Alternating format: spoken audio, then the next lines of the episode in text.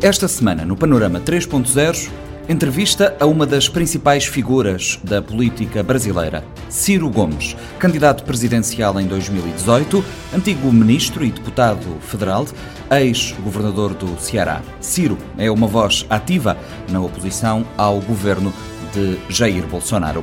Ainda o balanço da progressão da pandemia de Covid-19 em Cabo Verde e as preocupações dos profissionais de medicina dentária, considerada atividade de risco. Está no ar o Panorama 3.0, o seu programa semanal de grande informação.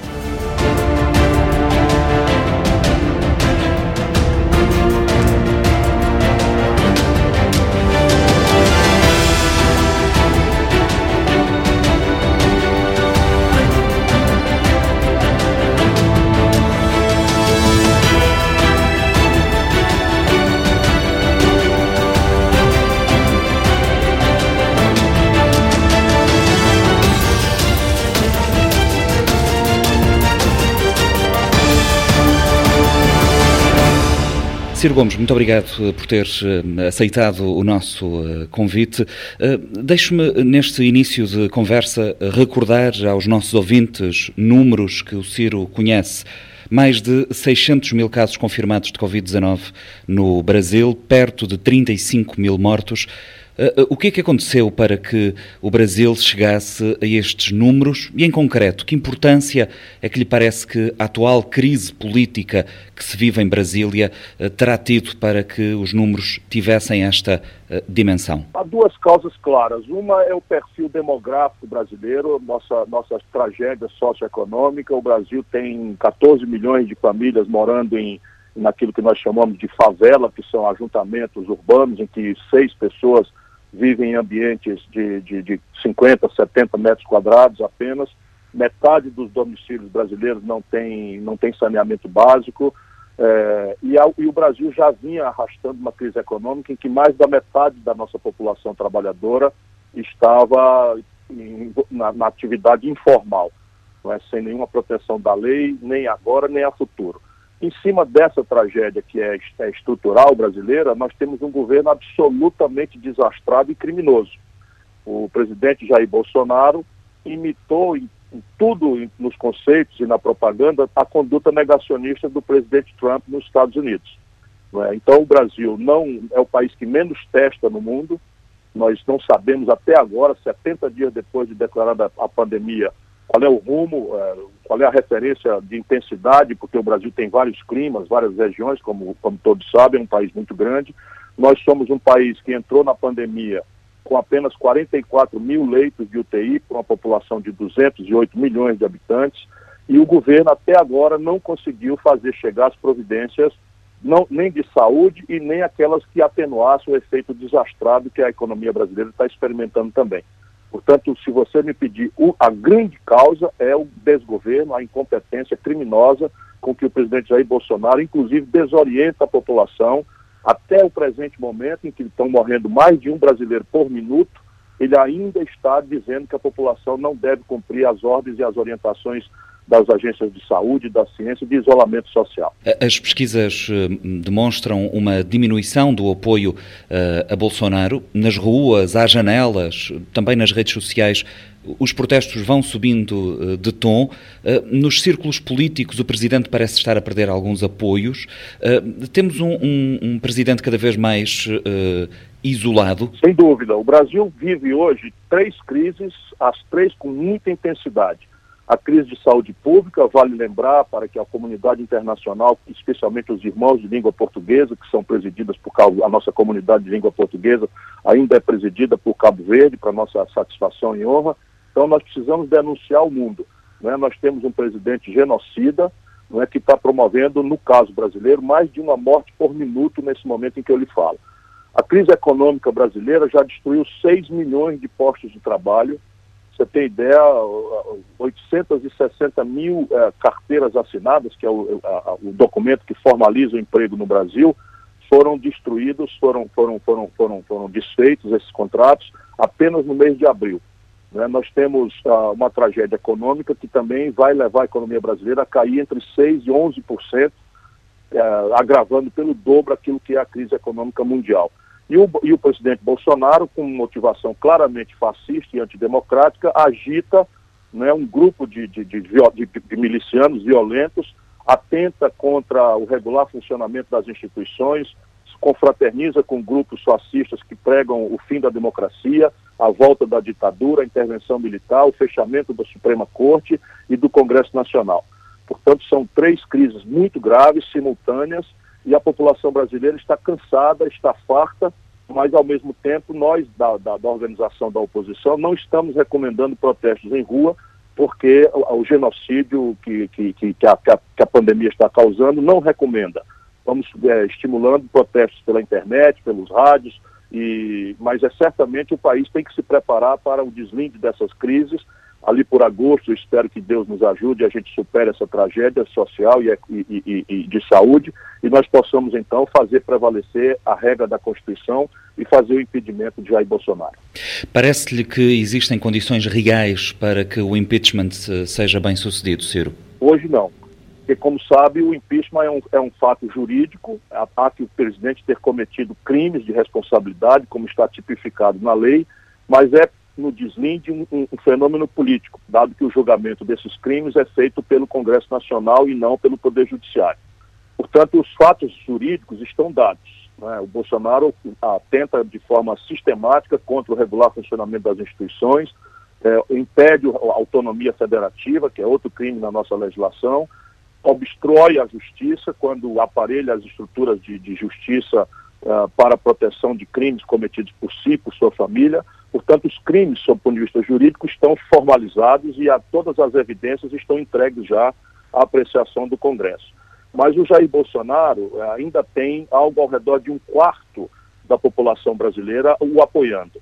Isso ainda por memória, lembrando que ele no segundo turno tirou quase 70% dos votos, é explicável que ele tem ainda 25%, porque tanto do ponto de vista ideológico, a memória da, da, da decepção com o governo do PT, seja pela crise econômica, seja pela corrupção generalizada, ainda faz com que o ódio ao, ao passado petista ainda mantenha um apoio nesta, deste tamanho. Enquanto ele mantiver um quarto da população, não é provável que os políticos prosperem com o pedido de impeachment. Portanto, a tarefa agora é, com toda a humildade, fortalecer na opinião pública o convencimento de que a democracia e a saúde pública e a economia precisam se proteger com o impeachment do Bolsonaro. Eu creio que essa condição estará dada ali por volta de agosto ou setembro. O, o Ciro Gomes tem admitido a possibilidade do presidente Bolsonaro uh, tentar um golpe que o ajude a manter-se no uh, poder. Duvida, contudo, que os militares o acompanhem. Em que situação é que isto deixa o uh, Brasil?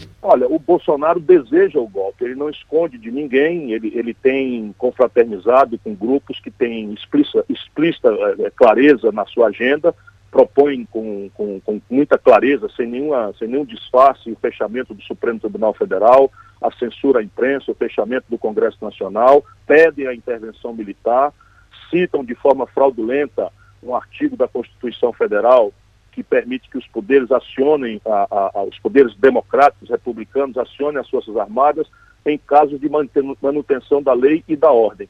E isso, evidentemente, não é o caso de, de, de, de fazer a ruptura da democracia mas eles, eles, eles têm clareza de uma agenda de golpe.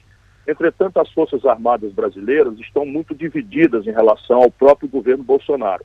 Há aqueles que são reformados, que estão no governo, só para que o, o, o, amigo Nuno Ferreira saiba, no auge da pandemia, o, o Bolsonaro ocupou o Ministério da Saúde com 23 militares, nem um deles com qualquer tipo de experiência em saúde pública.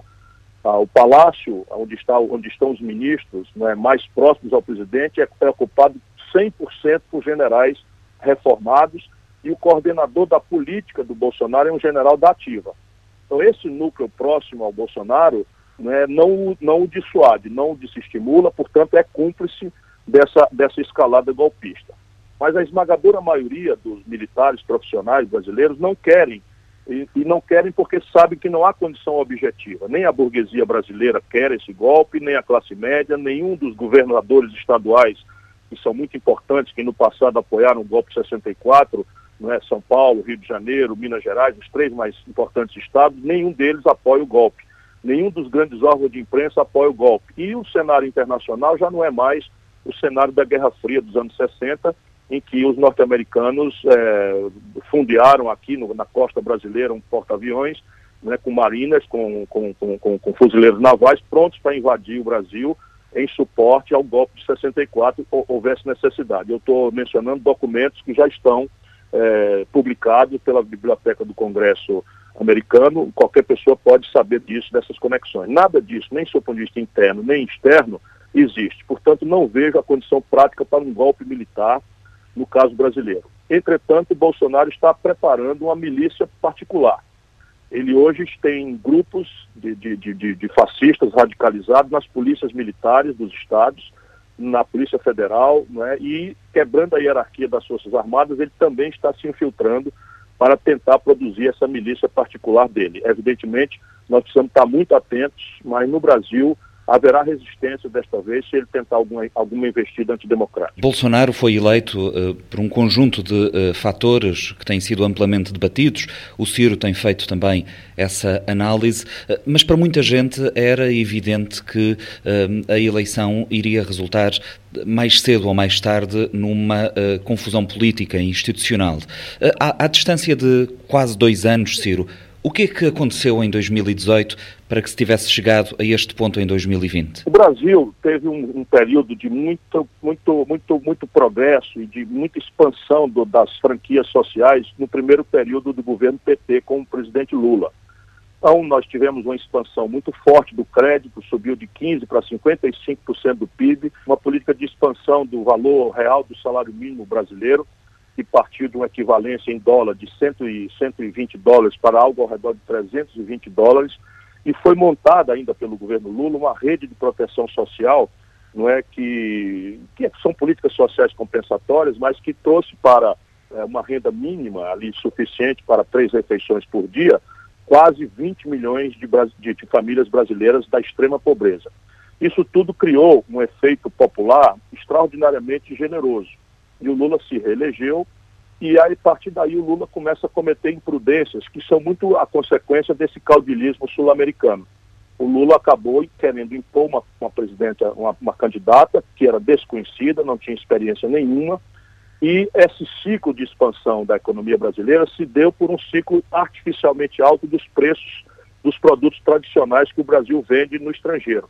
Minério de ferro, que nós estamos vendendo com Lula a 190 dólares a tonelada, petróleo, que nós estamos vendendo a, a 110 dólares a, a, o barril, para dar um exemplo.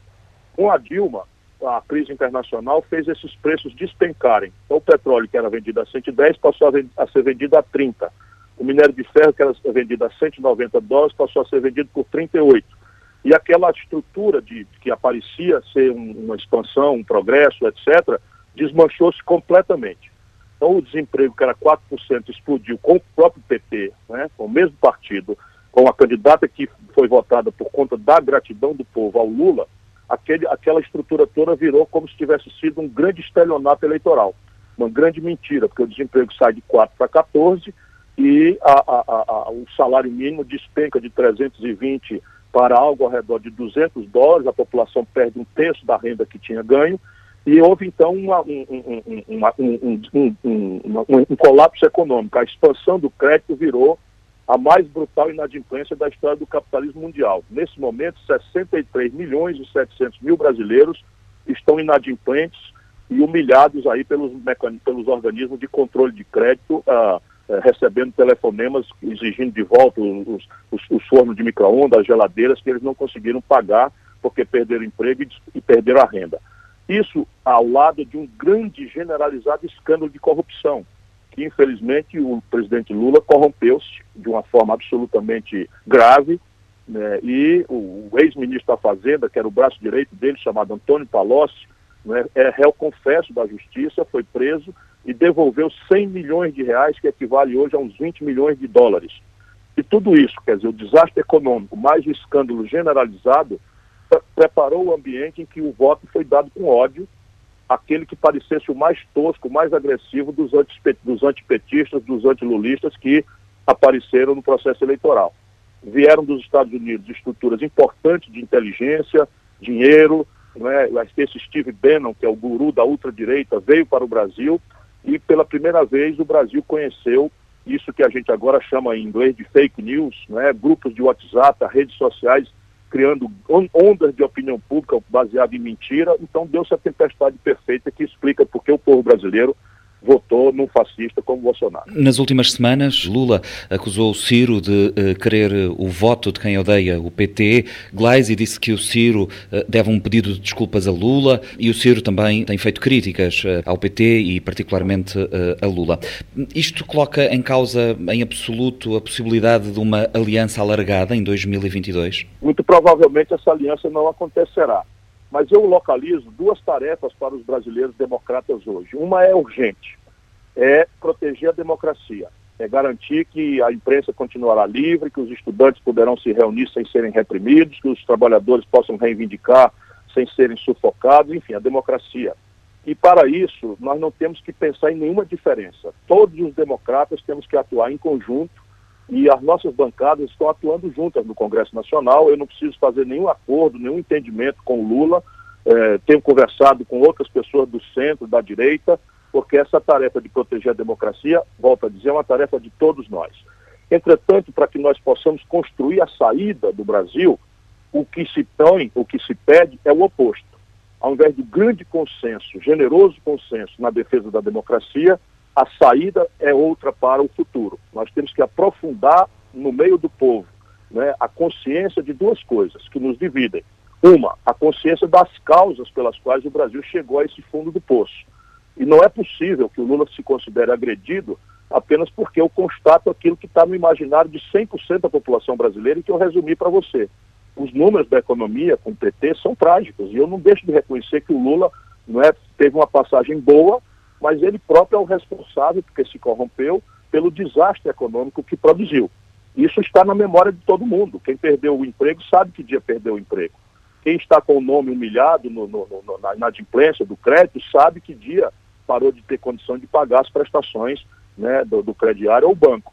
Né? As pessoas sabem concretamente que perderam renda e sabem por quê. Portanto, a gente tem que, que se reconciliar com o povo. Né? Nós, temos que, nós temos que entender isso. E mais importante do que entender as causas, sem o que não há uma terapia correta, nós precisamos sinalizar para o futuro. O Brasil vai sair desse governo Bolsonaro destruído economicamente. Além da, de, da projeção ser de 80 a 100 mil mortos, o que é uma tragédia sem precedentes, o Brasil vai sair destruído sob o ponto de vista econômico. E as minhas propostas distorcem completamente das propostas que o Lula não fez durante os 14 anos em que comandou a vida brasileira. Por exemplo, eu, eu proponho um sistema tributário que aumenta o imposto para os mais ricos.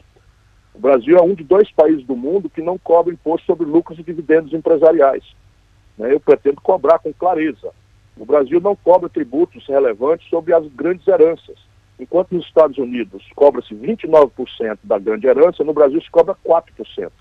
Isso depois de 14 anos do governo do PT. O Brasil não cobra imposto sobre os grandes patrimônios.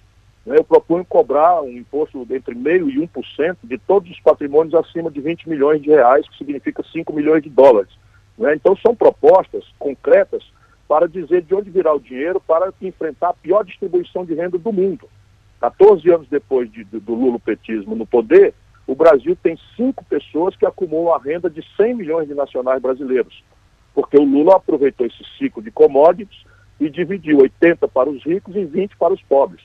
E eu não quero isso. Que espaço é que há para uh, a construção de uma alternativa política, Ciro, uh, num país que nos parece tão uh, dividido? Veja, eu imagino que nós precisamos substituir o personalismo caudilesco, o culto à personalidade, por uma ideia, um projeto claro. Eu estou lançando um livro agora que dá as bases para uma reflexão, para um debate, é um livro de economia política, mas dá as bases para um desenho estratégico de, de projeto nacional, aplicável a qualquer lugar do mundo, mas é dedicadíssimo à questão brasileira, às nossas especificidades, e vou tentar, porque o Brasil, como sabe, é uma sociedade muito dividida. Nós temos aqui no, no, no país, a uma altura dessa, o, o analfabetismo funcional, ou seja, as pessoas não interpretarem um texto, ainda é uma doença que atinge muitos milhões de pessoas. Então nós precisamos traduzir essas ideias para que a população, por quê? Porque as soluções passam por um conflito político, que eu espero que se fira em ambiente democrático com diálogo. Mas eu lhe dei alguns exemplos. Né? Se nós vamos fazer um debate sobre construir a saída econômica para o país, tem que dizer de onde vem o dinheiro. E a, elite brasileira controla, aqui cinco famílias controlam toda a mídia. Né? 100% da mídia brasileira é controlada por cinco famílias que sentam e jantam e combinam. Então, a, o pensamento econômico brasileiro que se expressa na mídia é todo mundo de um lado só. Então, a tarefa é, é muito difícil, é muito mais. O Brasil mostra historicamente que é capaz de fazer essas transformações. O próprio PT quando o Lula se lançou a primeira vez em 89, era um partido que tinha 12 deputados em 500. E o Lula virou praticamente um líder solitário do país durante muitos anos. Por quê? Porque a sociedade brasileira é permeável quando ela consegue entender, e o ambiente agora é, é, é muito pedagógico, infelizmente por tragédia, mas o ambiente é muito pedagógico. O povo vai estar sofrido de uma forma tal que vai procurar saída. Olhamos para a política externa brasileira e temos alguma dificuldade em perceber qual é a estratégia uh, do Itamaraty, a não ser aquilo que parece alguma subserviência aos Estados Unidos e a Donald Trump, uh, tem sido muito referida nas intervenções do Ciro a questão da base de Alcântara. Que orientação lhe parece que existe na diplomacia brasileira neste último ano e pouco? O serviço público brasileiro é muito ineficiente, mas nós temos algum algumas ilhas que são modelares. Né? Nós temos, por exemplo, Itamaraty, a nossa diplomacia aqui no Brasil é profissional, é carreira de Estado, e nós temos tido uma história de, de, de, de presença em coisas importantes, não só na defesa da questão brasileira, mas na luta por, por, por uma, uma, ordem internacional multipolar, sentada no direito e não na violência, na autodeterminação dos povos, na não intervenção estrangeira em assuntos domésticos, enfim. E temos participado também de coisas importantes. No, no, no, muito recentemente, o Brasil rabiscou as bases do entendimento que foi assinado pelo, pelo governo eh, Obama na questão do Irã. Porque o Brasil tem, tinha uma imagem né, de, de país não alinhado, capaz de dialogar com árabes e, e, e, e com palestinos e, judeus. O Brasil é a maior comunidade é, italiana fora da Itália, a maior comunidade japonesa fora do Japão, a maior comunidade alemã fora da Alemanha. Portanto, por todas essas razões, o Brasil tinha uma, uma diplomacia é, bastante respeitável. Isso foi destruído também. Hoje, o, a diplomacia brasileira se resume a entender o que, é que Donald Trump quer e fazer de uma forma, inclusive, uh, vil, porque são coisas práticas que não consultam sequer a relação estratégica com a própria América do Norte. Só para lhe dar um dado, anteontem, dois dias atrás, a Comissão de Comércio e Orçamento da Câmara dos, do, dos Deputados Americanos votou contra um acordo de preferências comerciais com o Brasil e alegando concretude da, da atitude de Bolsonaro em relação à Amazônia, a proteção do meio ambiente que está sendo destruída, em relação aos direitos humanos e ameaça à democracia.